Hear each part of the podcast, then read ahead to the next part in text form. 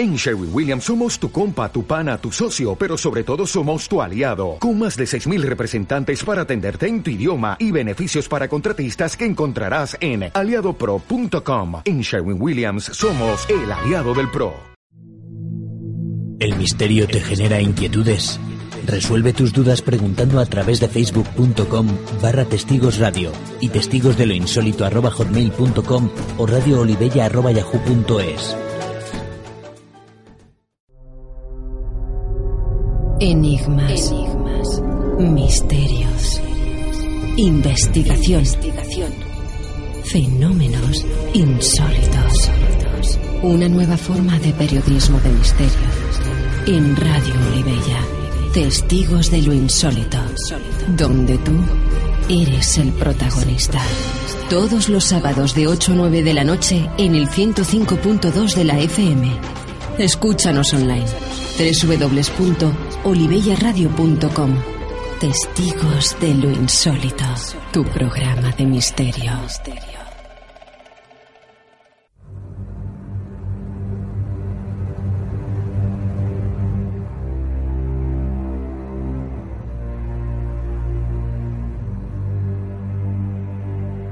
Buenas tardes a todos nuestros oyentes. Estamos el sábado 14 de abril de 2012 y somos testigos de lo insólito desde las ondas de Radio Olivella.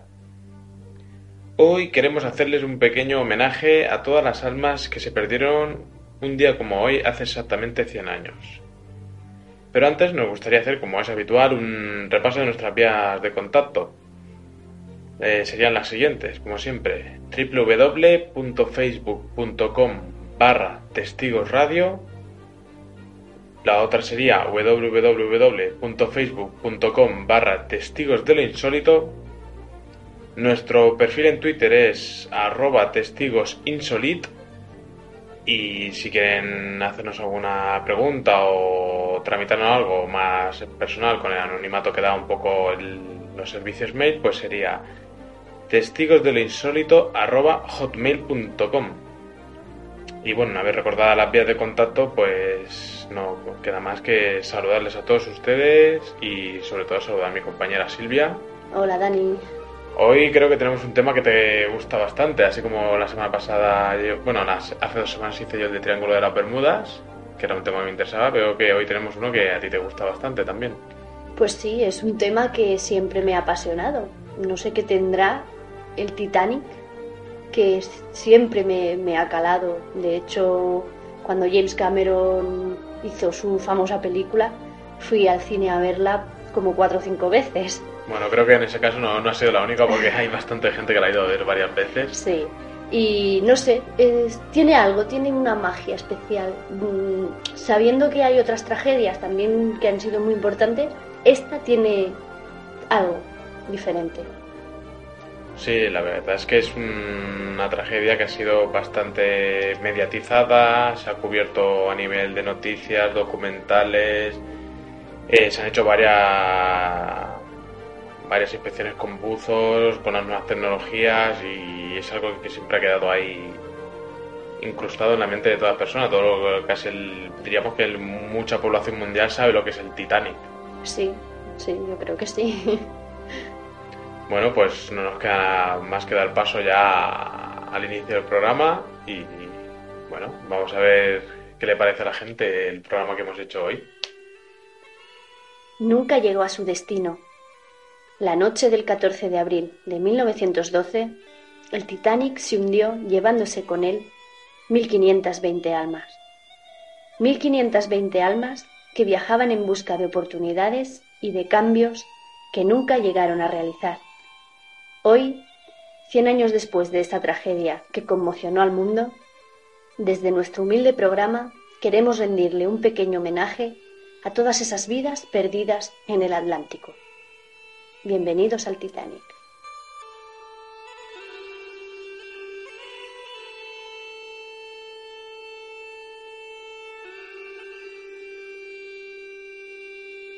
Bueno, Dani, este programa tengo muchas expectativas hacia él porque es un tema que me apasiona tanto. He indagado en algunos asuntos, en algunos datos curiosos, ¿no? en algunos mitos y, me gustaría compartir todo eso con, con nuestros oyentes.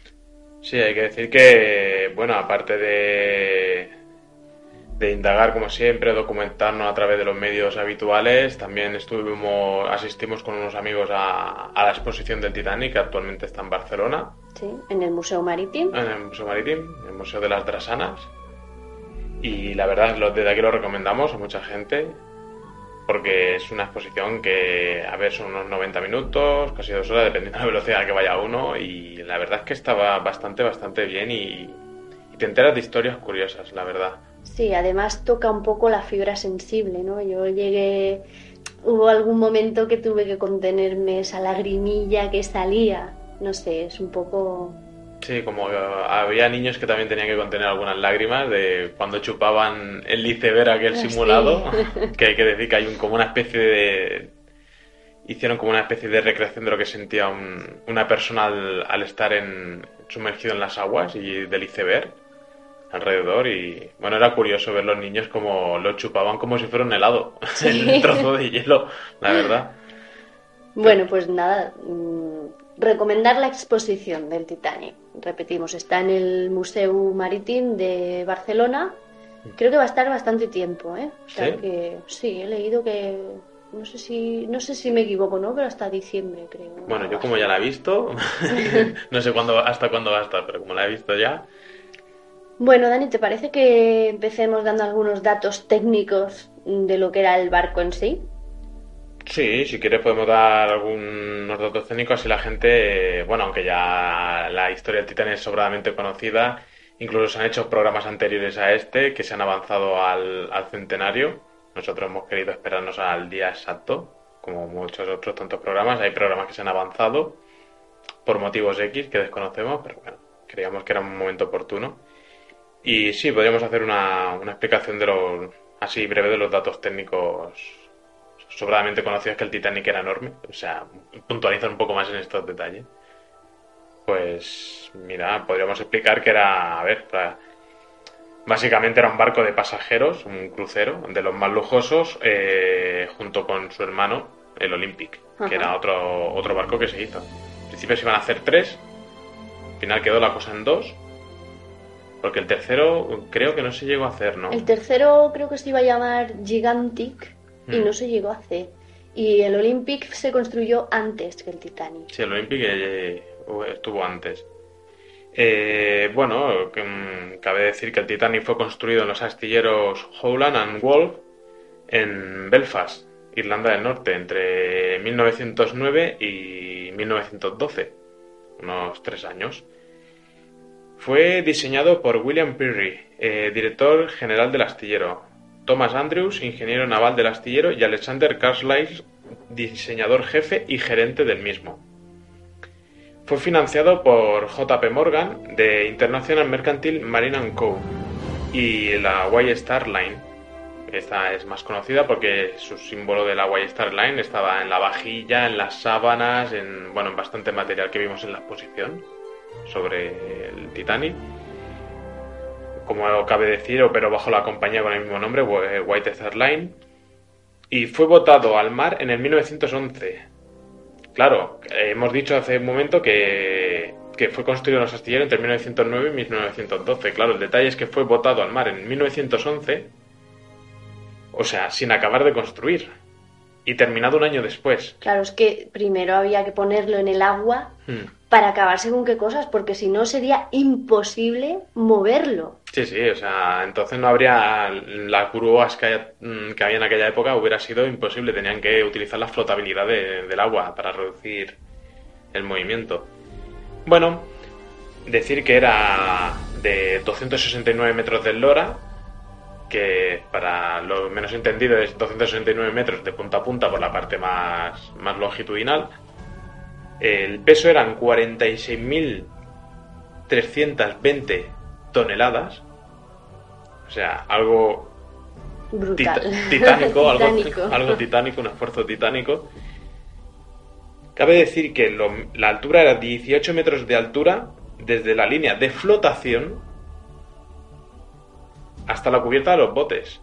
Claro, luego hay que sumarle la altura de las chimeneas y la parte que queda por debajo de la línea de flotación queda también creo recordar que me parece que en la, en la exposición del museo decían que en total en, en seco eran 50 y casi 56 metros o 46 metros en total. O sea era vamos la altura creo que decían de, de un edificio de siete plantas o de ocho plantas. Sería más o menos la, lo que se veía.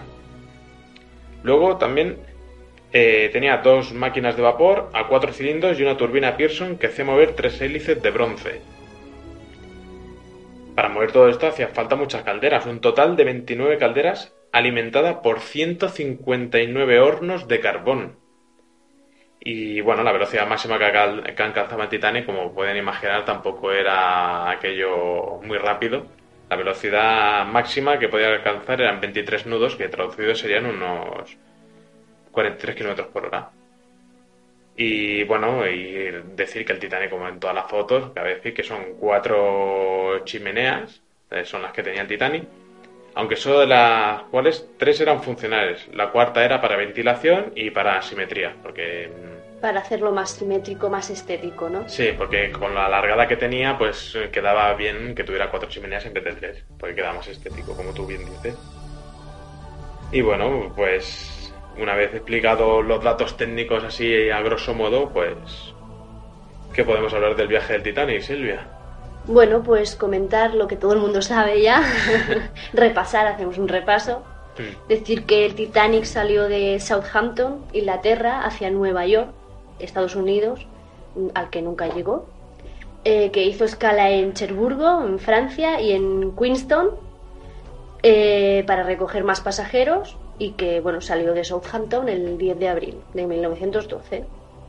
Transportaba un total de 2.224 pasajeros, entre primera, segunda y tercera clase, más la tripulación. Eh, navegó durante cuatro días con total normalidad, ofreciendo pues, un viaje lujoso a todos los, viajeros. Eh, pero la noche del 14 de abril pues impactó con un iceberg. El impacto fue sobre las 23.40, sobre las 12 menos 20 de la noche. Bueno, los lujos que lleva el Titanic lo vimos un poco en la exposición, ¿verdad, Dani? Sí, es bueno, cabe decir que la cubertería está especialmente diseñada para, para el Titanic eh, todos con los anagramas de los símbolos, el logotipo de la Y Star, eh, de la Y Star Line. Incluso habían los cubiertos, los habían diseñado, creo, no sé, ahora no me acuerdo, lo habían diseñado una gran compañía, creo que era en Francia. Y incluso había diferencia entre los. Claro, no era una cubertería general para todo el mundo, había una cubertería y un servicio de cocina, tetería, un servicio para los de primera clase otro tipo de cuchillos cubertería para segunda clase y otro tipo de cuchillo cubertería para tercera clase. O sea, que no es como los barcos que se hacen ahora, que vais en primera, segunda, tercera, todos tienen sus cubiertos, los mismos cubiertos para ahorrar. No, aquí tenían cada uno sus cubiertos con menos más lujo, menos grabados, más grabados. En aquella época la distinción de clases era, obvia. Era obvia incluso a nivel de construcción del barco, que más adelante hablaremos.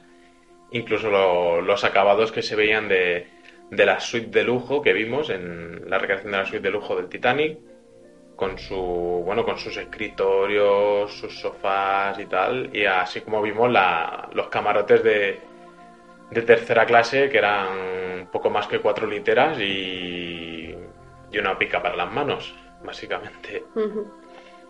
Antes de, continuar, me gustaría hacer una fe de ratas, porque he dicho antes que viajaban 2.224 pasajeros, más la tripulación, no, eran 2.224 entre todos. ¿eh? Entre todos. entre todos. Que ha habido un fallo aquí de lectura.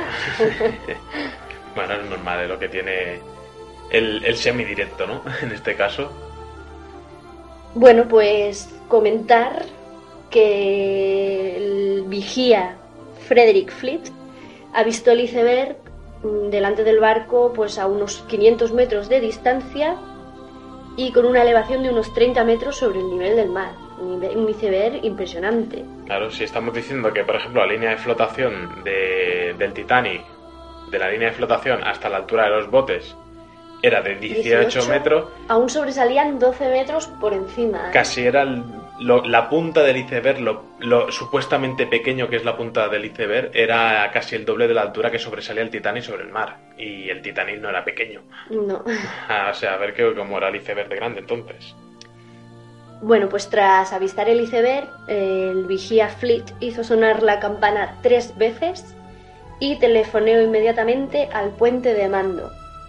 Entonces el sexto oficial Moody levantó el teléfono para recibir esa llamada desesperada de Frederick Fleet que decía iceberg, derecho al frente, y avisó a Murdoch, quien corrió al ala de estribor a observarlo por sí mismo.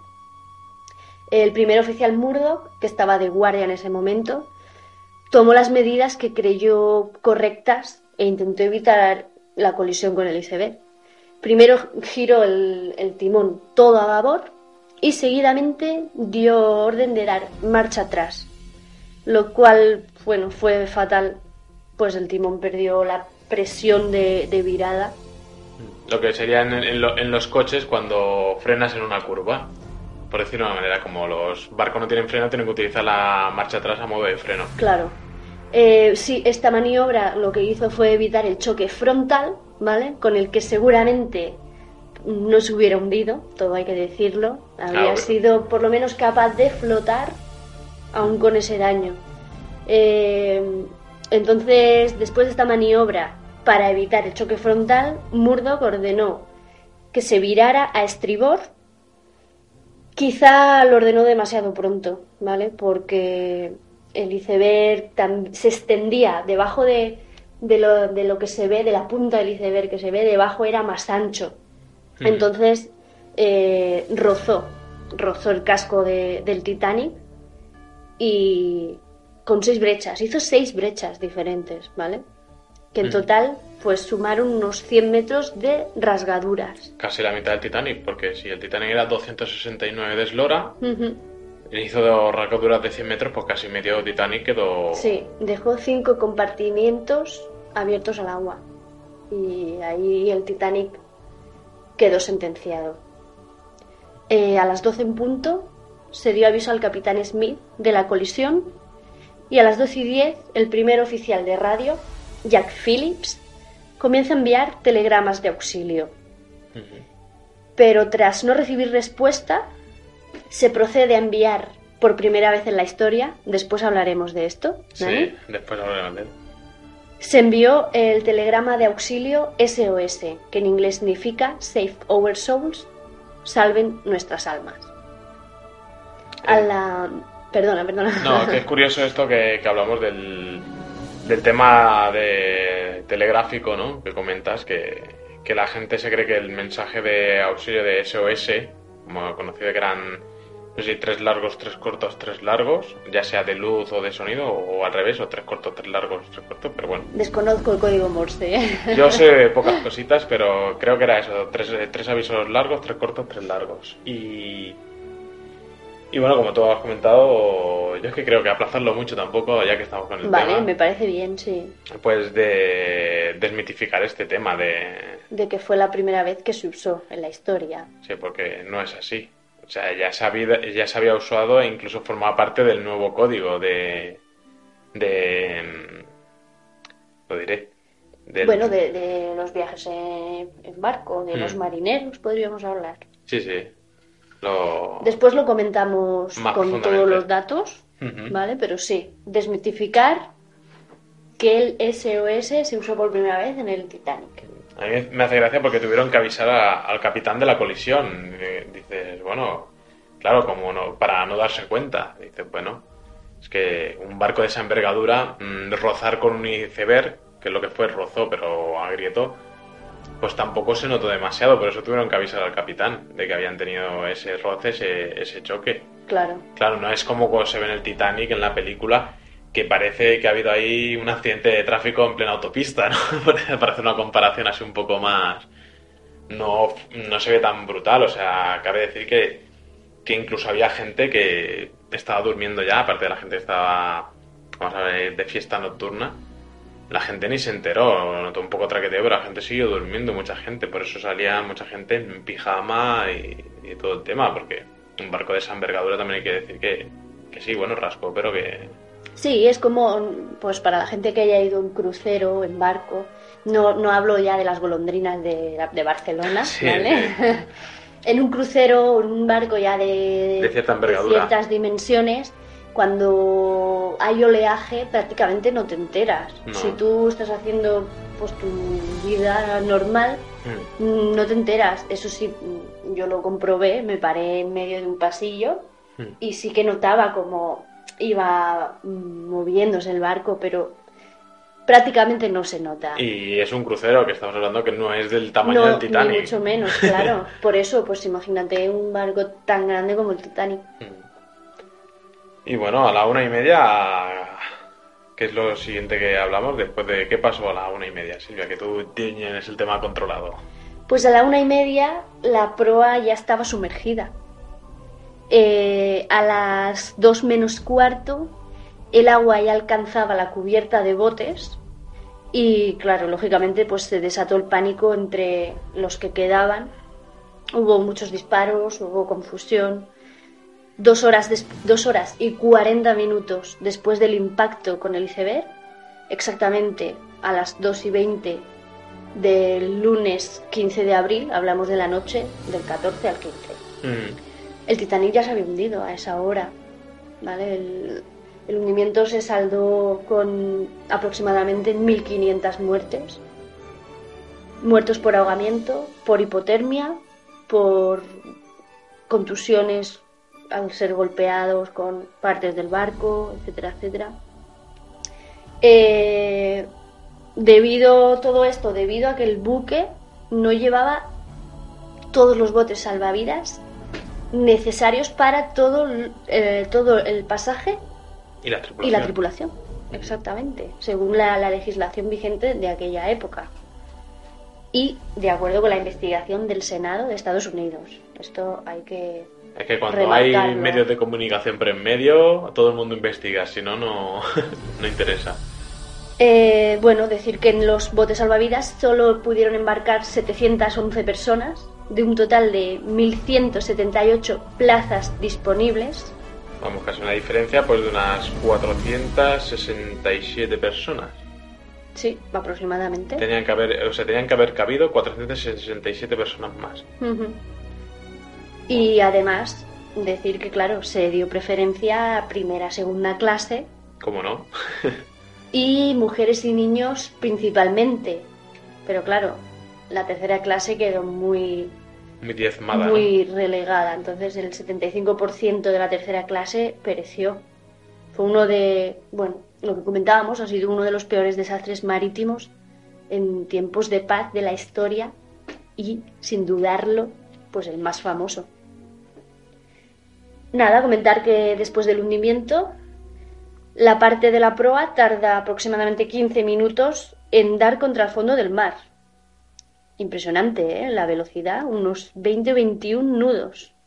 Pues casi la velocidad máxima del Titanic, que eran 23 nudos, son 43 kilómetros por hora, pues casi a unos 40 por hora, aproximadamente 39 kilómetros por hora, se hundía el Titanic. Sí, sí, una velocidad impactante para estar, para hundirse a 4.000 metros. Sí, sí, porque actualmente está a 4 metros el Titanic. Bueno, pues la estructura sufre muchos daños al, impactar contra el fondo del mar.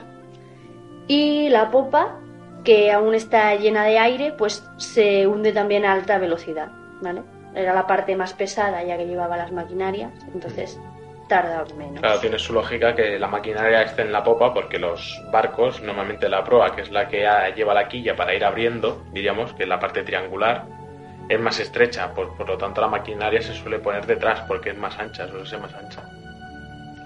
Bueno, cuando se hunde, pues el, solo se puede reconocer el, el lado de babor, porque todas las partes, como las chimeneas, son muy difíciles de identificar, ya que, bueno, pues las partes de- del barco se, bueno, se separaron. Eso para empezar, las dos partes se separaron, una se hundió en un sitio, la otra acabó no se sabe dónde, a bastantes metros de distancia. Mm, Me parece que si la gente, los oyentes que nos estén escuchando, disponen de la herramienta Google Earth o Google Earth, ahora exactamente la pronunciación, como siempre, se me escapa un poco.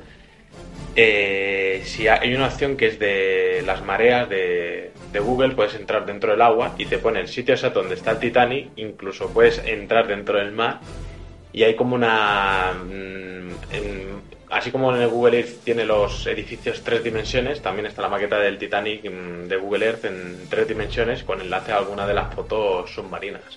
Digo, por quien tenga curiosidad de verlo, pues teclea en Google Earth Titanic y suele aparecer.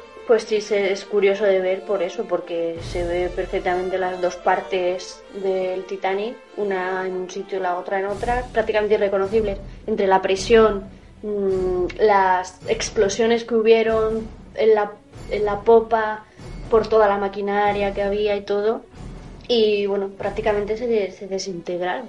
Queda, bueno, se reconoce, quizá el, lo que más reconocemos cuando vemos una imagen del Titanic en el fondo es esa barandilla de la cubierta, ¿no? En, Sí. la, en la proa. en la prueba, que es lo que primero se hundió, por lo tanto no se estropeó tanto, diríamos, no, no llegó la explosión. Aparte también cabe decir que con el deterioro que tú dices de la de la bueno de todas las bacterias, las algas, el óxido, todo lo que hay se ha ido comiendo todo, o sea quedan como es como una fina capa de papel, por decir de una manera que se aguanta por la presión del agua. O sea, si redujeras la presión, aquello que decían, "No, vamos a reflotar."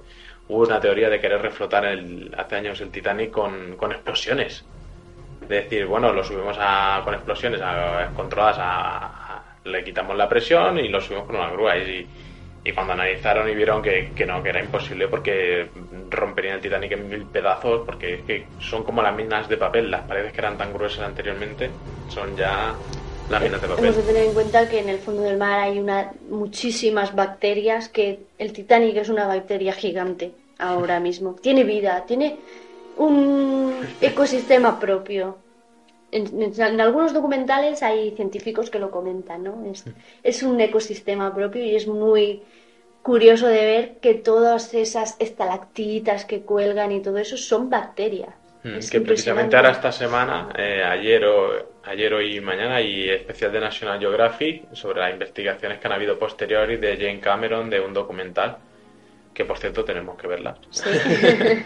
pero ya con más tiempo. Bueno, pues ya después de este hundimiento, decir que los restos del Titanic, perdón, fueron localizados el 1 de septiembre de 1985 a la 1 de la madrugada por una expedición franco-americana dirigida por Jean-Louis Michel del IFREMER, que supongo que era una institución de estas marinas y Sí, por el nombre cosas. tiene, tiene pinta. Y por el doctor Robert Ballard de la, de la institución oceanográfica de Boots Hole. Fueron localizados los restos a unos 4.000 metros, lo que hemos comentado, y a 625 kilómetros al sudeste de Terranova, que está en el Atlántico Norte. Se utilizó el equipo sumergible Argo, que iba provisto de cámaras sensibles a la oscuridad. Hablamos del año 1985. Sí, La pues. tecnología de hoy no es lo mismo.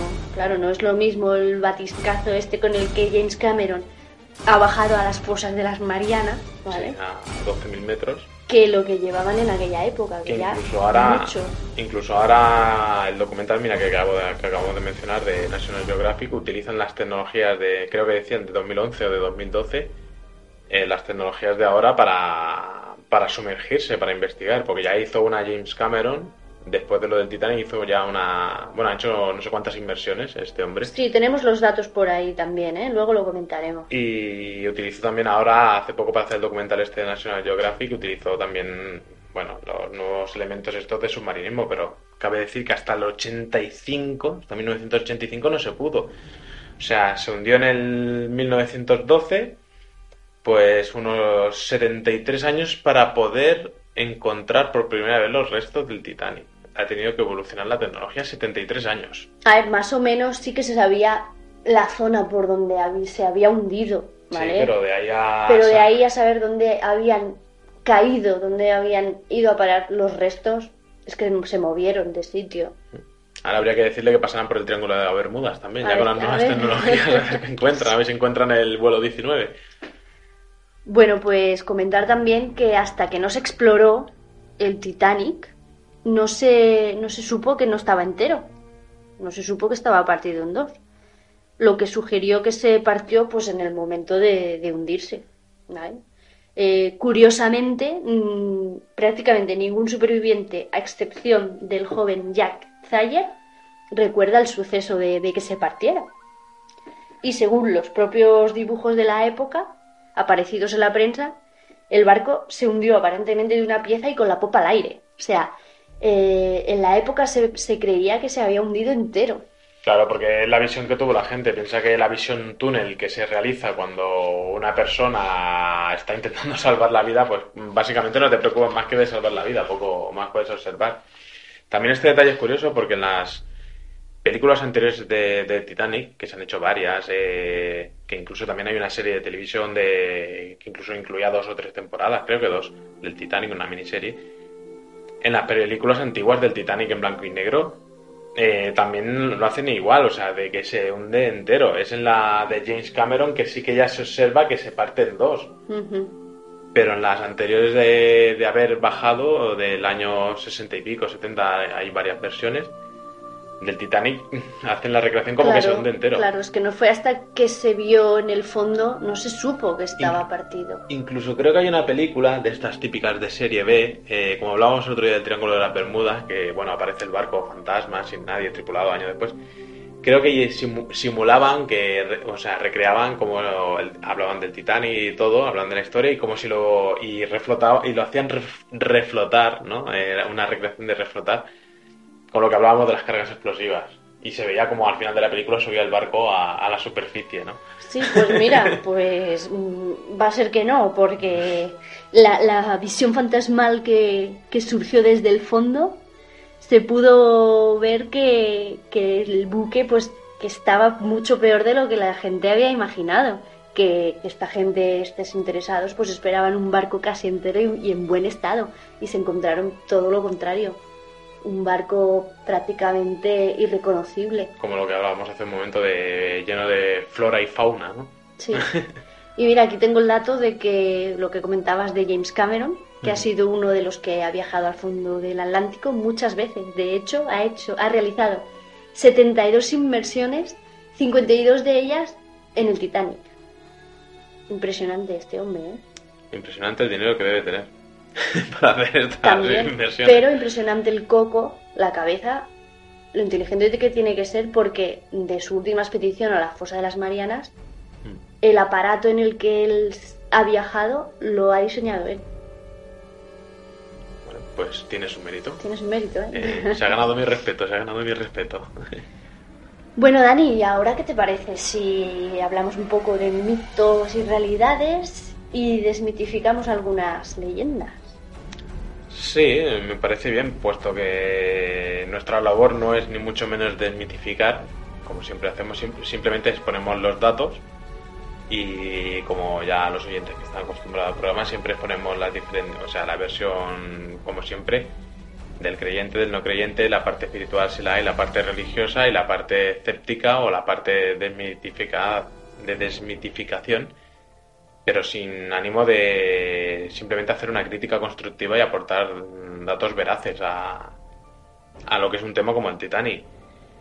Y para ello, pues bueno, vamos a, a explicar pues los datos que tenemos entendidos como reales, que realmente, pues, mm, cuando te pones a documentarte, pues no lo son. Algunos sí, ¿eh? Algunos sí, y otros vamos a aclararlos. Y vamos, vamos a aclarar si son reales o son falsos. Aquí, tenemos aquí una lista bastante extensa, así que no voy a explayarme mucho. Y bueno, la gente tiene la teoría de que el Titanic era el buque más grande. Como dirían la, la pregunta de pues a ver, Error. Error. Pues no, no era el buque más grande de la época. Precisamente el Olympic era de las mismas dimensiones. Por tanto, cabría decir que los dos eran los más grandes de su época, tanto el Olympic como el Titanic.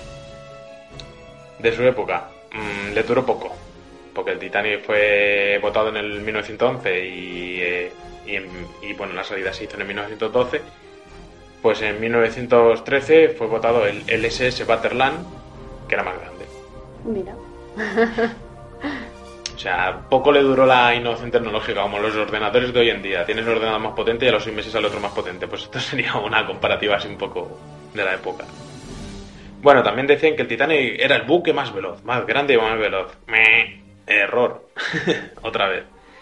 Pues no, no era el transatlántico más veloz. Era superado por el RMS Mauretania, que lo superaba en un nudo, Madre mía.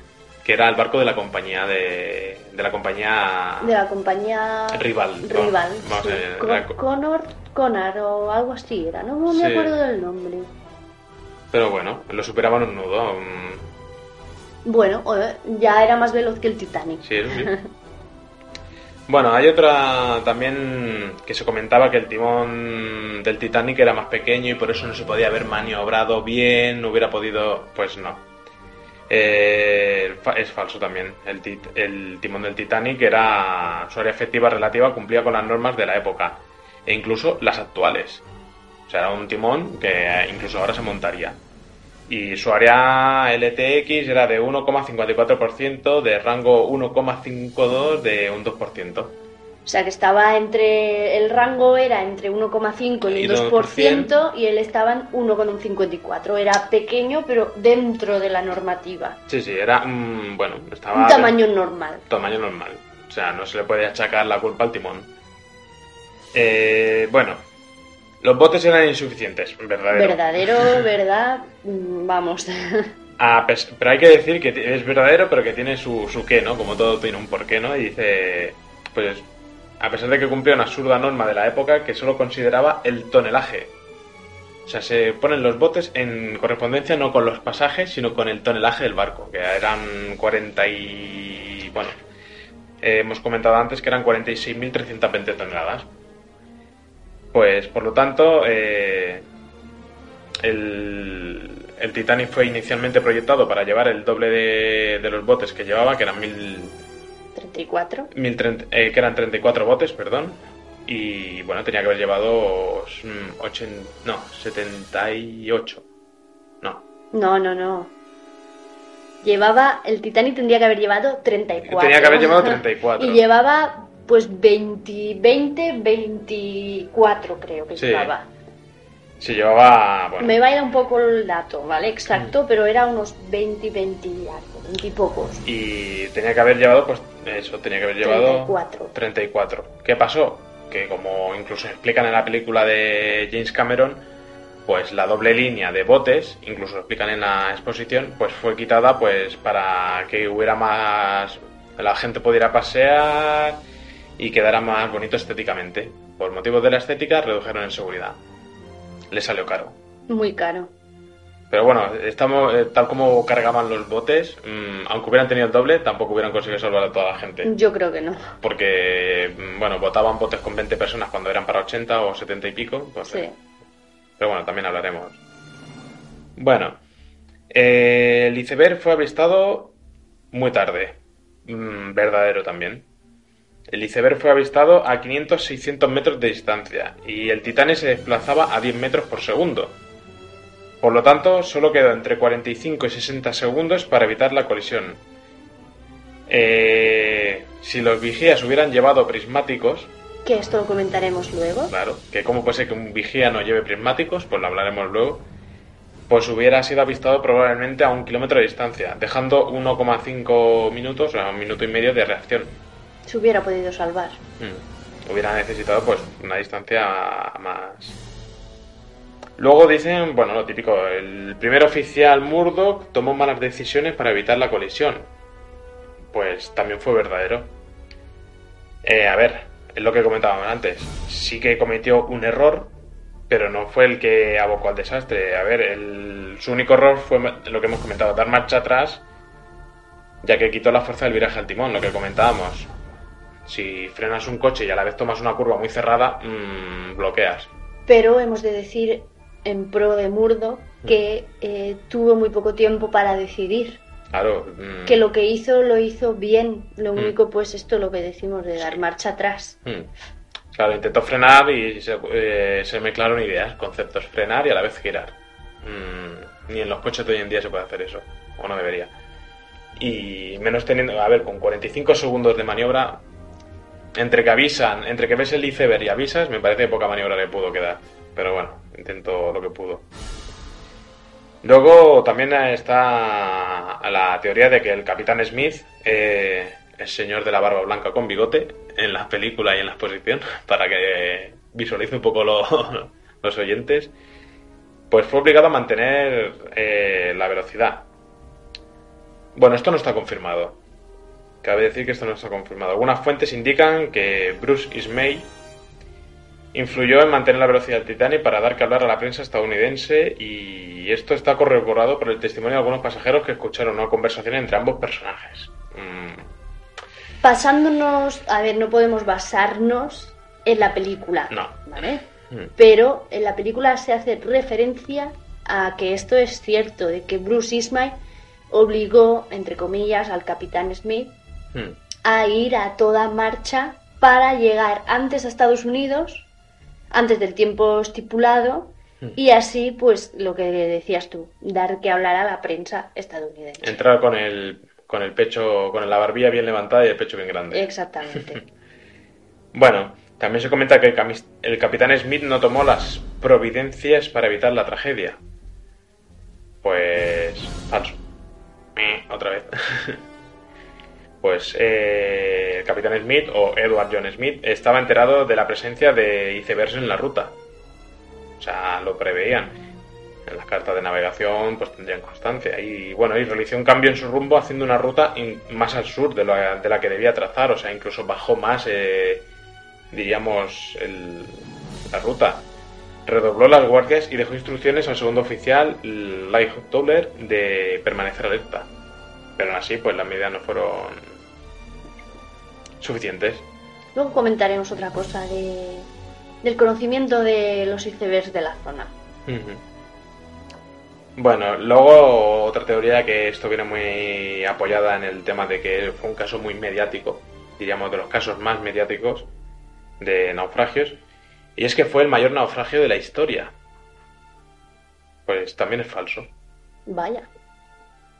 Sí, sí, es al contrario de lo que se suele creer, la mayor tragedia marítima de la historia no fue la del Titanic, sino la del transatlántico alemán Wilhelm Gustloff. No sé si lo pronuncio bien porque mi alemán es el que acabo de leer. Pero bueno, este desastre sucedió a finales de la Segunda Guerra Mundial, cuando el ejército alemán ya estaba muy cerca de su derrota definitiva. Eh, millones de civiles alemanes viajaban hacia el oeste huyendo del alcance del ejército rojo. Y el 30 de enero de 1945, el Wilhelm Gastloff o Gustloff, para quien lo quiera buscar, eh, zapó desde eh, desde el puerto de... Esto De- es impronunciable, ¿eh? Em, bueno, desde Polonia. Vamos a dejarlo en Polonia. Gdynia. Gdynia o algo así. No sé cómo se pronuncia, ¿eh? Bueno, y salió desde el puerto de Polonia lleno al máximo con más de 10.000 refugiados a bordo. Madre mía. Estamos hablando de que el Titanic eran 2.224, aquí llevan más de 10.000 Sí, refugiados. sí. ¿Y, ¿y cuántos botes salvavidas llevaba? A ver, ¿me lo puedes decir, por favor? Bueno, eh, sin buques de guerra que lo escoltaran, porque, Eso para este, porque este bote no estaba escoltado, aunque debería haber ido escoltado por el enorme pasaje. Y llevaba solo 12 botes salvavidas Para 10.000 personas. para 10.000 personas. O sea, era como llenar un campo de fútbol y solo poner 12 botes para salvar un campo de fútbol. Eh, total, que esto lo que le hacía era un- ser un blanco fácil para los submarinos rusos.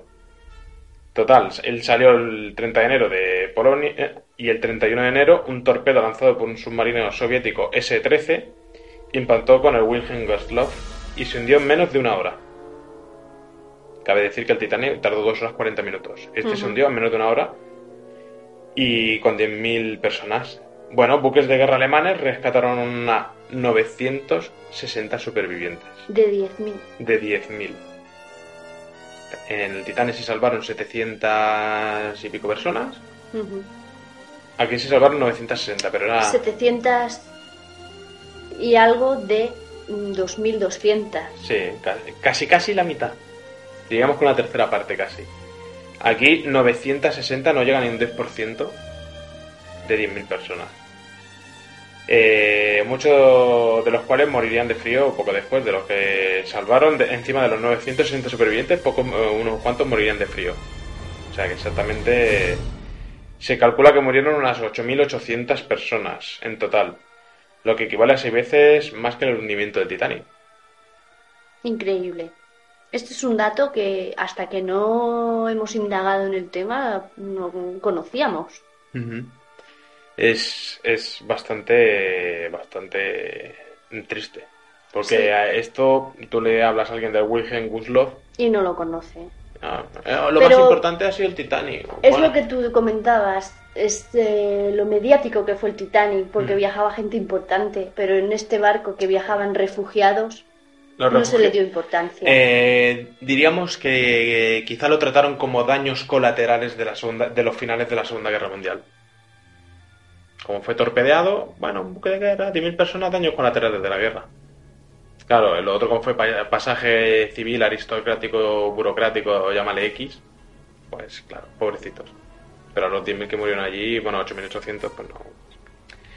Bueno, lo que hemos hablado antes, también otro bulo, otro fake, otro llámale... Otro mito. Otro mito. Eh, el Titanic lanzó el primer SOS de la historia. Pues, como hemos comentado, no. Porque, a ver, eh, en realidad el SOS se propuso en la Conferencia Internacional de la Comunicación Inalámbrica en Mar de Berlín. Para más detalles, ¿no? Eh, menos mal que tengo la chuleta porque si no me hubiera, sido imposible. En 1906, ya, o sea, ya hacía seis años que se había establecido este código de, de Save Our Souls. Y se ratificó por la comunidad internacional en 1908. O sea, cuatro años antes de que saliera Titanic. Y desde entonces comenzó a extenderse su uso. La señal, sin embargo, raramente fue usada por los operadores de radio británicos, que preferían el anterior código, el CQD. El primer operador de radio del Titanic, Jack Phillips, comenzó retransmitiendo CQD hasta que el segundo operador, de, que era Harold Bright, eh, sugirió, bromeando, envíe SOS. Es la nueva llamada y esta puede ser la última oportunidad de enviarlo. Entonces Phillips, eh, que pereció en el hundimiento, empezó a mezclar SOS entre los CQD tradicionales, por si la gente no estaba acostumbrada a la nueva actualización, pues que ahora las actualizaciones las llamamos hoy en día bastante, incluso en los teléfonos móviles, Ujú. en aquel entonces era más complicado. Bueno, la teoría o mito o conspiración o, o tratado por mucha gente de si hubo buques cerca del Titanic en el momento de la colisión. Pues sí que hubo. Es verdadero. o- hubo uno. El SS Californian que estaba a una distancia de 15 kilómetros. Era el buque más cercano. Y si hubiera acudido a las primeras llamadas del Titanic, pues hubieran podido salvarse todas o casi todas las vidas. Estaba a 15 kilómetros. Hubiera podido llegar. No hubiera podido llegar y salvar a toda la gente. Entre los botes salvavidas y, y hacer el cambio de, diríamos, el transbordo de, de barcos, se hubieran podido salvar. Bueno, otro, que, otro error de los que se comentan es de, de si fue un error o no cerrar las compuertas estancas. Que en la exposición se puede ver una de las puertas estancas es un pedazo de hierro impresionantemente de grande, con unas manijas y un, Unos mecanismos. de un- del mejor reloj suizo Sí. a tamaño grande, la verdad. Y pues comenta que si fue un error, pues, pues es falso. El primer oficial Murdoch realizó el procedimiento correcto al accionar el conmutador cerrando las puertas estancas. De no haberlo hecho, el Titanic se habría hundido en una hora y media, en vez de dos horas 40 minutos. O sea, ganó una hora 10 minutos al cerrarlas. Bueno, lo que sí es discutible es que eh, si el diseño de los mamparos que se elevaban solo hasta la cubierta G. Claro, ¿qué pasó? Que los mamparos, los mamparos son las paredes divisorias que tienen la parte de abajo más profunda del barco. El agua pues fue pasando por el IVA de- por, eh, por encima de, de un compartimento a otro. O sea, Claro, no- conforme se iba hundiendo, ¿no? Iba y- pasando y el se iba, agua. y se iba llenando de agua, pues cuando llegaba al tope es como un bol de cereales. Si tú no cerraras nunca el grifo, acabaría un momento de salir el agua. Si tuvieras, es como cuando hacen los camareros las cascadas de cava, que ponen todas las copas, llenas una y estaba llenando la otra, pues eso es lo que pasó.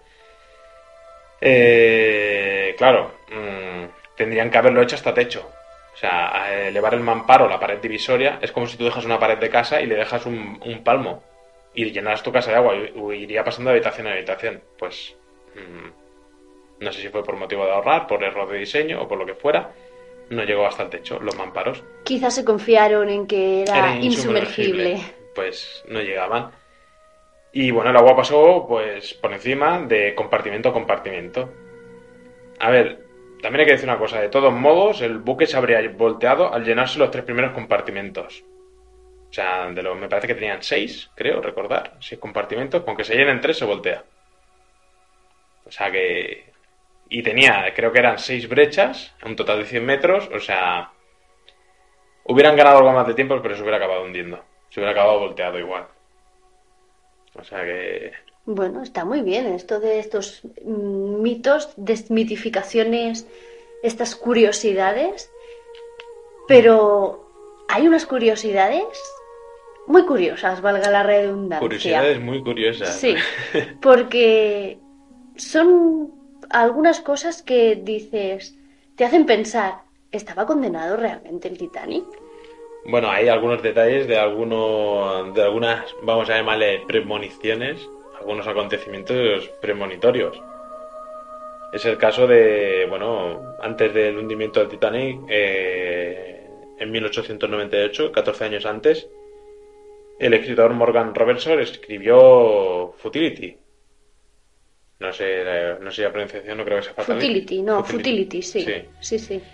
y en el cual hablaba de un eh, el libro hablaba de un buque enorme llamado Titán Qué curioso. que se creía insumergible y que una noche de abril chocaba con un iceberg en aguas, en aguas de Terranova haciendo que el buque acabara hundiéndose Vamos, Increíble. choca esta similitud de datos eh, porque incluso aparte también hablaba en el barco daba el peso del barco la altura el número de pasajeros la longitud el nombre el hundimiento o sea Todo. daba detalles que se parecían, o sea, eran muy... Vamos, mm, si hablamos de resultados de alguna apuesta de 15 resultados, acertar 14 y medio, También hay que comentar que este hombre escribió el libro porque tuvo unas visiones. Sí. Se basó, el libro lo basó en unas visiones que tuvo. Sí, sí. ¿Predicción o coincidencia? Mm. No lo sé. Aquí hablamos, tenemos que hacer un programa de premoniciones también. ¿Y qué me dices si te cuento que el dueño de la White Star Line, JP Morgan, que solía viajar en todos los viajes inaugurales de sus barcos, no lo hizo en el, en el primer viaje del Titanic? Al igual que el mayor mandatario de los astilleros, Lord Girt. ¿Premonición? no sé. Es curioso, Es curioso. que viajen en todos los viajes inaugurales y en el Titanic no lo hagan. A lo mejor fueron a tarotista y les avisó. Y muy relacionado con esto, ya, bueno, pues hay que comentar que algunos pasajeros que ya tenían el pasaje comprado, que cabe decir que en la exposición dijeron lo que valían los pasajes que para la época era una burrada, Era una burrada lo que llegaban a valer. Los de tercera clase creo que era el sueldo de un trabajador normal de 5 años. Un solo pasaje. Pues imagínate, ya con el pasaje comprado, deciden no subir en el último momento. Vamos, ahorro yo el sueldo de 5 años para comprar un billete y luego no, no me subo. mm, Pero, ¿y si te pasara a ti lo que les pasó a ellos? Que algunos tuvieron visiones o sueños y otros fueron alertados por adivinos.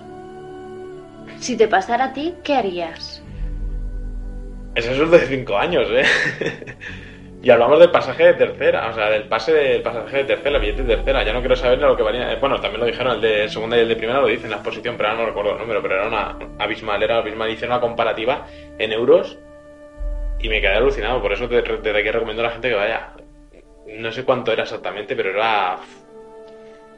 Y si te cuento también que el matrimonio Wonderbright, que ya habían embarcado, Wanderbright o Vanderbilt o algo así. Exactamente, hay un poco de confusión de datos, ¿vale? Eh, que ya estaban embarcados y tenían ya el equipaje colocado, pues en el último momento abandonan el barco dejando el equipaje y a los sirvientes sin dar ni una explicación. Pues lo tuvieron que ver muy claro, ¿eh? Muy claro, muy claro. Qué raro, qué raro. Es increíble. Sí, sí, la verdad es que... Y si te comento también, Dani, que nada más comenzar la navegación, el Titanic ya tuvo un susto. Hmm. ¿Fue un primer aviso de una tragedia mayor? Porque justo saliendo del puerto estuvo a punto de colisionar con un barco que viajaba sin rumbo. Es curioso, incluso creo recordar en la, en la exposición también que estuvimos, en una de las cartas que habían, eh, creo que uno de los del pasaje eh, ya comentaba, decía, hemos, hemos salido esta mañana del puerto y hemos tenido un susto porque hemos pasado muy cerca de otro barco que no estaba anclado y, y casi, y casi lo rozamos porque eh, al pasar el Titanic desplazaba mucho de, de agua. Bueno, incluso hubieron. Creo recordar que habían comentaron que habían puertos que habían tenido que fondear más el puerto porque si no, no cabía el Titanic. De los puertos que hubo, tuvieron que fondearlo más, hacerlo más profundo para que para que cabiera. Porque si no, no, no, cabía, no podían anclarlo. Hubiera, hubiera quedado como el Costa Concordia, básicamente hablando. Hubiera Eh, quedado hubiera quedado encallado. encallado. Bueno, y además de todo, de todas estas curiosidades, para el capitán Edward Smith, este era su último viaje antes de jubilarse. Pobrecito que no llegó ni siquiera a cobrar la pensión. Y tenía que ser buena porque lo, lo apodaban el, el capitán de los ricos. Porque siempre hacía viajes de, de alto nivel. O sea, no iba en cualquier barco este señor, ¿eh? Pues nunca llegó a jubilarse porque el capitán Edward John Smith fue uno de los que pereció en el Titanic. Fue de... Bueno, no abandonó el barco en sí. No abandonó el barco como ¿Cómo? un buen capitán Mm. y no como algunos Sí, sí, sí. que ya sabemos todos de quién hablamos. Sí, que miró el barco desde fuera como se va hundiendo. Cuando todavía la, la gente estaba dentro y encima puso la canción de My Hair Will Go On. Ostras, sí, sí. Mientras desembarcaban el, el Costa Concordia y sonaba My Hair Will Go On. Que dices, mm, curioso, ¿no? La canción. ¿Te acuerdas que antes hemos comentado que si se habían se sabía que bueno si el capitán Smith había tomado las medidas adecuadas porque sabía de, de icebergs en la zona Y se había bajado la ruta un poco más hacia el Vale. sur. Ujú. Pues eh, comentar que durante la noche del día 14, la sala de telégrafos fue recibiendo varios avisos de iceberg provenientes de otros barcos, haciéndose caso omiso de estos avisos sin avisar al puente de mando. Ah, muy bien, ¿no? O sea, los telegrafistas no iban avisando de que había más iceberg a- al puesto de mando. Sí. Para que tomaran las maniobras oportunas y, si, Exactamente. y hubieran variado más la trayectoria. Diríamos que podían haber bajado todavía más a- hacia el sur, buscando más el... esquivar la ruta de los iceberg. Pues los barcos de, que navegaban por la zona avisaron al Titanic de la presencia de iceberg y estos avisos nunca se conocieron, nunca se dieron a conocer al puente de mando. Mm. Como otra curiosidad de, de las que hemos comentado antes, que si se hubiera avistado el Titanic, el iceberg, perdón, antes, se hubiera podido evitar. ¿Por qué no se ha visto antes? Pues porque los prismáticos habían desaparecido del puesto de vigilancia. ¿Qué pasó? ¿Se los dejaron olvidados? No creo, porque durante los días anteriores tuvieron que estar vigilando también. ¿O se los habían robado? ¿Los habían perdido? ¿Qué pasó con estos prismáticos? No sé, pero en aquella época unos prismáticos tenía que ser una pieza bastante cara y bastante, vamos a llamarle vendible a buen precio en algún tipo de mercado. Quizá la avaricia pudo y... Bueno, que hablamos de prismáticos mm, para referirnos a los catalejos de Sí. la época. ¿eh? Sí, sí, sí. A No la- nos la- imaginemos los prismáticos negros estos. No, no, no, los catalejos de la época que estaban, incluso en la exposición había uno. Sí. Que dices, a ver si sería el único A ver que... si será ese. a ver si será ese. Que alguien se lo llevó, ¿no? Bueno, es, es curioso. Y lo de los telegrafistas, bueno, el- hay que decir que el banco contaba con, con tres telégrafos. Claro que los telégrafos no es como ahora un teléfono, no, es una sala entera. También hay una recreación en la exposición. Y es una sala entera. Y bueno, el barco contaba con tres telégrafos. Y cuando, bueno, cuando se lanzó el auxilio, eh, hay que decir que los tres siguieron marcando a la vez avante un tercio. ¿Cómo? ¿Como si siguieran enviándoles señales del puente de mando? Sí, por lo que el Titanic continuó su marcha y los botes salvavidas fueron arriados en marchas. ¿Por qué Smith no se dio cuenta? ¿Fallo de los telégrafos? Es curioso. Es curioso, es curioso porque... Hay quien habla de conspiración. mm, O sea, cuando se lanzó el auxilio, los telegrafistas seguían marcando que... Avanti un tercio. Un tercio. no sé, Curioso. Luego también hay que decir que, bueno, después de la colisión, eh, s- se intentó señalizar el, como todo buen barco cuando queda embarrancado o hay algún naufragio, pues eh, hay constancia de que se lanzaban bengalas cada 5 minutos. Calcular que estuvieron 2 horas 40 minutos. Pues se lanzaban bengalas cada 5 minutos. Pero ¿cuál es el problema? Que estas eran blancas, estas bengalas. Eh, a ver, dentro de todos sabemos que los, bar- los aviones tienen sus señales, sus señales de banderas. eh, dentro del mundo marítimo hay varias señales, las de lumínicas, en este caso llevaban bengalas blancas, pero tenían que haber llevado rojas, ya que estas son las que dan la señal de socorro en Claro. un barco. Las blancas quizás se usan para marcar dónde se encuentra, ¿no? La posición o algo así. Exactamente. Y las rojas para indicar que está en peligro. Exactamente. Ahora entiendo por qué nadie hizo caso. Por eso el barco que está a 15 kilómetros no... Entre eso y que como el Titanic iba avanzando a medida que se iba inundando, podríamos decir, Hmm. claro, cuando los barcos de los alrededores recibieron los telégrafos de SOS y acudieron a la zona, es lo que hemos comentado, que el, el Titanic ya había, había- se había ido 25 kilómetros más, Más más, lejos. Más lejos de donde habían dado la posición de Claro. la última transmisión. Todo un amasijo de curiosidades, ¿no? Sí, sí, un- una serie catastrófica de dichas, como la película de Jim Carrey. A mí la curiosidad que más me toca el corazón es la banda de música que constaba de ocho miembros y dirigida por Wallace Harley. Bueno, pues qué decir de esta banda que no sepan nuestros oyentes, que todos tocaron hasta el último momento del hundimiento, no dejaron de tocar. Y se comenta que la última canción que sonó fue Nearer, My God, to Thee. Una canción un poco...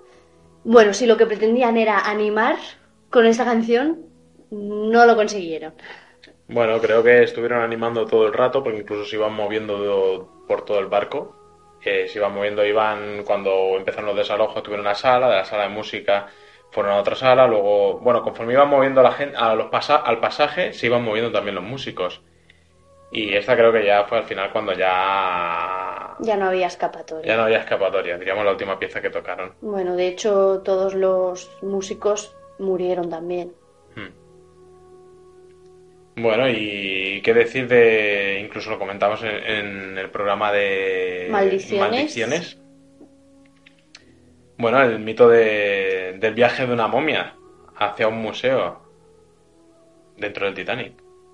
Eso, bueno, en pocos sitios se ha hablado, ¿no? Y se trataba del cuerpo embalsamado de una princesa sacerdotisa de los tiempos de Amenofis IV, también conocido como Akenatón, cuya momia estaba provista de los adornos y amuletos de rigor. En su cabeza tenía un amuleto con la figura de Osiris y la inscripción despierta de tu, pros- despierta de tu postración y el rayo de tus ojos aniquilará a todo aquello que quieran adueñarse de ti. O sea que llevaban una- un sarcófago de una momia, se supone que era para trasladarla quizá del British Museum, ¿no? Sí. Por decir algo, Sí, porque si tiene que ver con Egipto, tiene que ver con el British British Museum, Museum. seguro. Mm, hacia algún museo de Estados Unidos, probablemente alguno de Nueva York. No sé si estaría en MoMA en aquella época. ¿eh? bueno, y también hay que decir... No, no, que, que quería yo comentar Comenta, comenta. lo que, bueno, justo lo que ibas a comentar tú, pero es que eh, fue una, eh, vamos a decir entre comillas, una investigación Hmm, que me gustó mucho eh, hacer el descubrimiento, Sí. ya que existe una tumba en un cementerio de Halifax, en Irlanda, bueno, en el cementerio donde están enterrados pues todos los, los que perecieron en el Titanic y que sus familiares no, o no han reclamado el cuerpo o los han dejado ahí enterrados, no los han querido enterrar en otro sitio, ¿vale? Eh, pues exactamente la tumba número 227 corresponde a un nombre que se llamaba J. Dawson. Anda. ¿A qué te recuerda J. Dawson? Pues, eh, si no me falla la memoria, es el protagonista que interpreta a Leonardo DiCaprio en la película. Muy bien, pues siempre se creyó que la J era o de Jack o de James. James, Jack Dawson o James Dawson. Sí, porque en la película creo que le llama Jack Daw- Dawson. Es Jack Dawson En la en la película. película, sí. Bueno, pues lo curioso es que eh, James Cameron afirma que él no conocía de la existencia de esta tumba, sino que, que lo supo tiempo después de escribir el guion. Bueno, pues la cuestión es que este tal J. Dawson existió, de verdad. Y que tras muchas investigaciones, pues que se pudo saber que su nombre era Joseph Dawson, que tenía 23 años que era de Dublín y que además era miembro de la tripulación. Para ser exactos, era paleador en los hornos.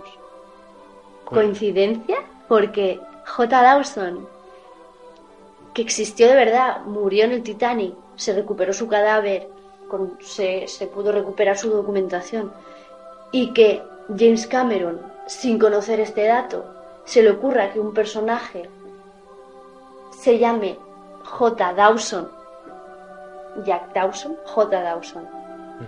Es bastante curioso. Bueno, a ver, eh, claro, ahí van 2.224 personas el Titanic. Algún nombre a lo mejor puedes acercarlo bastante, ¿no? Bueno, pero justamente J. Dawson, es que no podría haber sido S. Dawson o T. Dawson, J. Dawson. Mm. A mí me resulta muy curioso. Ah, bueno, eh, la verdad es que tiene su, su qué, ¿no? Tiene su qué, la verdad. Es, es curioso cuanto menos, es curioso. Curioso como, bueno, como el trato que se le daba a los cadáveres cuando eran rescatados. Que si hablábamos que había, de- hablábamos que había distinción de clases a la hora de los pasajes y a la hora de la sociedad en general en aquella época, pues bueno, ¿qué cabe decir de los cadáveres que cuando eran rescatados en el Atlántico eh, por alguno de los tres barcos enviados por la White Star Line, que se encargó de, de recuperar los cadáveres, pues se le daba trate de acuerdo con su clase social, como no. Los de primera clase eh, eran embalsamados y eran guardados en ataúdes de madera en la proa del barco. Los de la segunda clase eran envueltos en lonas en el centro del barco. Y los de tercera clase, pues eran metidos en un cuarto de hielo, por no decirle nevera, creo yo. Porque entonces la nevera no existía, eran cuartos de hielo. Hasta llegar a tierra y poder embalsamarlos hasta su identificación. Clasismo para todo, Clasismo para todo. para todo. Así que, bueno, es. Es un trato que ahora, por suerte, no se da en, est- en estas cosas. En otras sí, se sigue dando, pero por lo menos en esto ya no. Bueno, Dani, ahora llegados a este punto, me gustaría, con el permiso de nuestros oyentes, leer una noticia. La voy a, la voy a leer literalmente. Una noticia publicada en el periódico El País, ¿vale? Eh, exactamente el 2 de abril de, bueno, pues el 2 de este mes, 2 de abril de 2012, ¿vale? Es una noticia bastante actual. Una noticia muy actual De rabiosa actualidad. Sí, que me, bueno, me, me impactó un poco, ¿no? Porque hablaba de, de todos. Hablaba del efecto Titanic, que le llaman, ¿no? Decir que, el, que la noticia pues está escrita por Alicia Rivera, ¿vale? Sobre todo decir quién la ha escrito. Esto es un, un texto de Alicia Rivera del País, de- de Madrid, de 2 de abril del 2012. Exactamente. Y en el cual se explica un, un detalle curioso que también salió en otro programa. El titular es: El Titanic tenía defectos de construcción que contribuyeron a su hundimiento. De ahí ya podemos sacar ya unas ideas, defectos de construcción. Y ahora, si me lo permites, pues voy a leer la noticia. Y tanto. Mucho se ha escrito y hablado sobre el hundimiento del Titanic. Y una nueva oleada de artículos, hipótesis y recuerdos salen ahora, en el centenario del hundimiento del famoso transatlántico, a primera hora de la madrugada del 15 de abril de 1912, en su primer trayecto. Iban a bordo 2.224 personas y murieron 1.517, tras chocar con un iceberg a las 11.40 horas de la noche anterior. Era un buque modernísimo en su tiempo, construido con la más avanzada tecnología, y se hundió. Los abundantes estudios que se han hecho, desde diferentes enfoques, han ido aportando información sobre el accidente. Ninguna causa aislada envió el Titanic al fondo del Atlántico Norte. Más bien, fue atrapado en una tormenta perfecta de circunstancias que conspiraron hacia su destino. Resume el escritor científico Richard Corfield en un artículo que publica el Instituto de Física, IOP, británico. Fue una cadena de circunstancias, concluye. Pero Corfield aporta datos interesantes sobre alguna de esas circunstancias encadenadas, concentrándose, sobre todo, en defectos de la construcción y problemas de materiales del famoso transatlántico que pudieron influir en el desastre. Sí, se hundió tras el choque con un iceberg. Pero, ¿por qué se hundió tan rápidamente? En menos de tres horas. Un buque de 46.000 toneladas modernísimo para su época. Los remaches de los mamparos en la proa y en la popa tuvieron que ver. El Titanic fue uno de los primeros buques que tenía mamparos formando compartimentos transversales sellados para impedir que una vía de agua pudiera inundar todo el casco, recuerda Corfield. Esos compartimentos estancos incluso se cerraban con compuertas que se operaban eléctricamente desde el puente en caso de emergencia. El casco estaba hecho de planchas de acero unidas con tres millones de remaches de acero y de hierro. Hace unos pocos años, explica el escritor científico británico, dos expertos, Tim Foeke del Instituto Nacional de Estándares y Tecnología Estadounidense, uf, ¿cómo estamos? eh? y Jennifer Hooper McCarthy de la Universidad John Hopkins, se pusieron a estudiar los remaches del Titanic, combinando análisis metalúrgicos con el estudio a fondo de la documentación del buque en los astilleros de Harland and Wolff, en Belfast, Irlanda, donde se construyó el enorme transatlántico. Foeke y Hooper han descubierto que los remaches del casco no eran todos iguales, no tenían la misma composición y además no se colocaron todos de la misma forma. Los de la proa y los de la popa no eran de la mejor calidad, como los del centro del buque.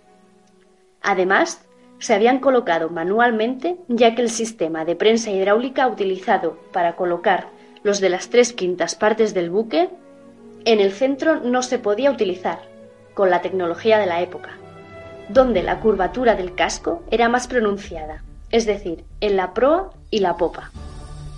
La calidad de parte de los remaches era inferior, explica Corfield.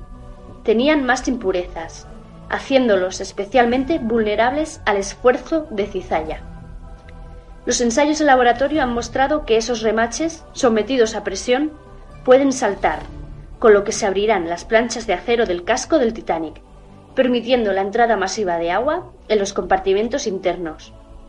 Según el diseño, si más de cuatro de los 16 compartimentos estancos resultaban inundados, el buque estaba condenado a hundirse, y se inundaron seis, como constató el diseñador del transatlántico, Thomas Andrews, cuando bajó con el capitán a ver los desperfectos causados por el choque con el iceberg. ¿Por qué se utilizaron esos remaches no de primera calidad en parte del trabajo? Fue que Hooper especulan que tal vez fue por ahorrar. Corfield apunta otro elemento fatídico conjurado contra el Titanic, esta vez climático. Cuando hace demasiado calor en el Caribe, la corriente del Golfo, reforzada, favorece la formación de un muro de hielo, de icebergs en el Atlántico Norte, cerca de Terranova, al acentuarse las diferencias de temperatura y densidad del agua entre dicha corriente cálida y la fría del Labrador. Y ese fue el caso aquella primavera de 1912.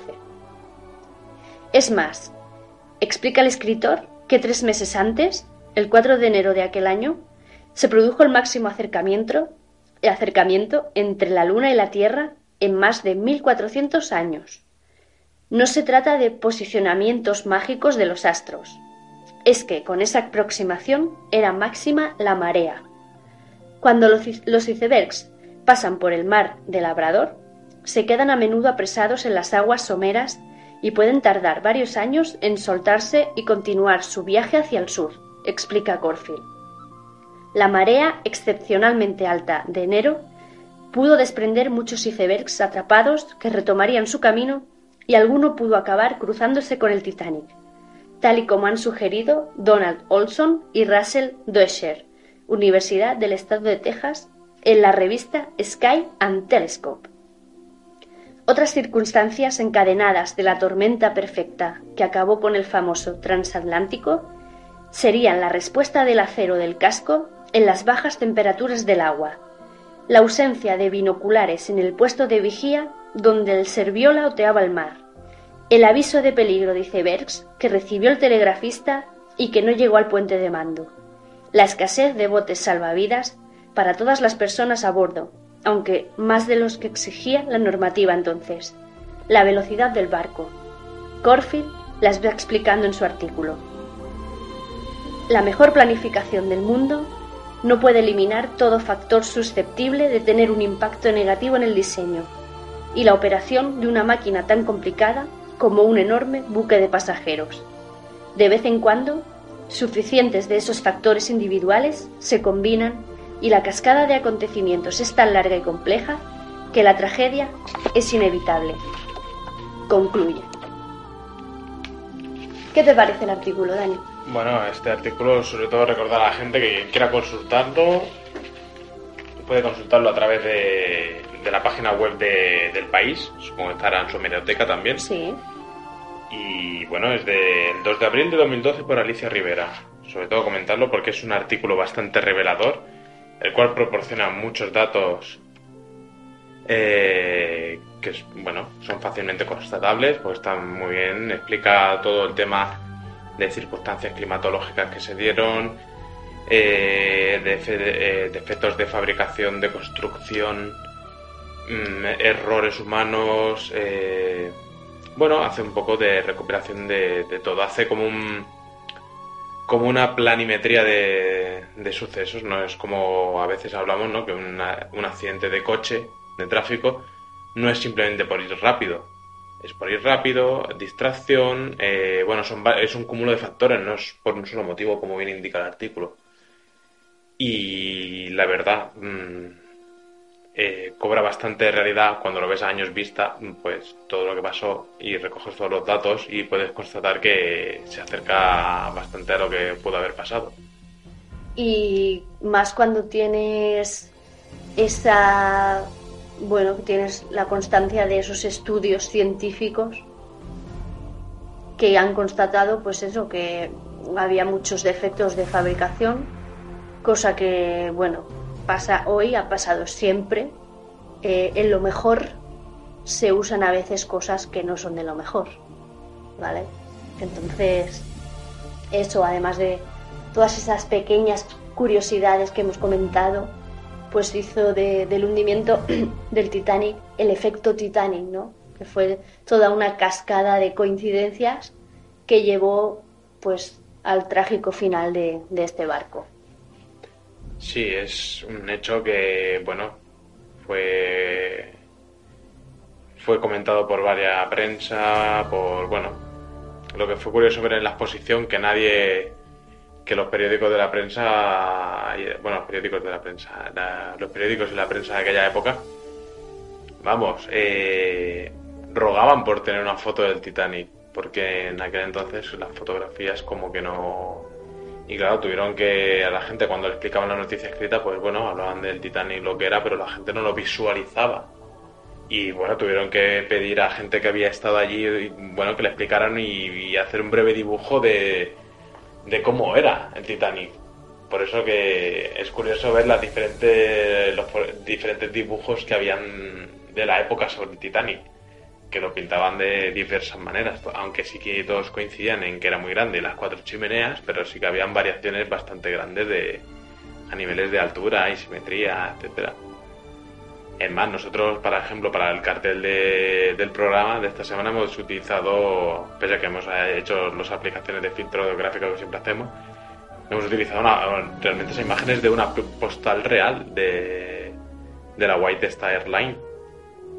Y esa sí que es una buena postal que se vendía, incluso en, las, en, la, en la exposición se veían varias postales y alguna que otra fotografía o vídeo de, la botadura y de cómo los remolcadores lo llevaban hasta el mar. Además de poder ver objetos reales del Titanic, también hay que decir que hay muchas recreaciones, ¿vale? Porque no se han podido rescatar. Hmm. Pero, por ejemplo, esas tumbonas que se usaban en la cubierta de primera clase. Sí, ese sí que estaba. Con esa manta, mm. eso eh, es real. El banco, los bancos que también habían cubierta, también. Algunas joyas también. Objetos reales, las botitas de aquella niña mm, que, sobre, que sobrevivió, las guardó con todo su cariño. El smoking de... El smoking del español que, pereció en el Titanic también. Que era de, de primera clase. Sí que el smoking fue curioso de verlo porque estaba como muy encogido o la persona era muy bajita.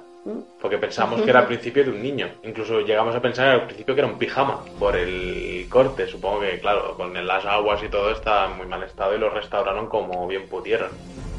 Luego también era curioso ver las fotografías de la época así ampliadas de, bueno, de, de lo, de lo que es tripulación y gente que contó sus historias y ver las similitudes que habían con los actores que habían cogido para la película de James Cameron, ¿no? Porque se parecían bastante, cabe decir, que se parecían bastante los, los protagonistas de la película a, los realmente que forman parte de, de la historia de este barco. Y bueno, casi que ya nos queda concluir este especial del Titanic, ¿no, Silvia? Pues sí, ya, bueno, hemos hablando un poco de esas curiosidades que siempre se han comentado. Hemos desmitificado muchas cosas, hemos verificado otras tantas y hemos leído un artículo muy interesante. Sí. Y, bastante actual de lo que se conoce hasta ahora.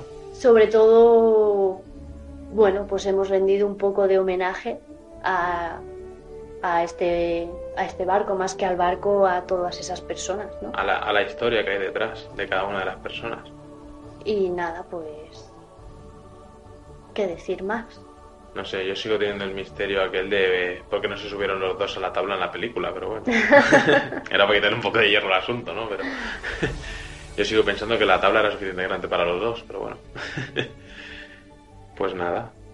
Pues me gustaría concluir con unas con una reflexión. con una reflexión y empezar con una pregunta. ¿Estaba condenado el Titanic? Habrá quien afirme que sí, que existían muchas coincidencias y se concentraron muchas otras para que el buque de los sueños terminase hundiéndose. Habrá quien piense que el destino ya estaba escrito para todas esas almas que naufragaron aquella noche. Y habrá quien piense que fue todo fruto de las circunstancias. La cuestión es que aquella noche de hace 100 años, el Titanic se hundió para dormir eternamente en el fondo del Atlántico. Y para finalizar el programa de hoy, pues nos gustaría hacerlo con la canción que puso fin también a aquella trágica noche.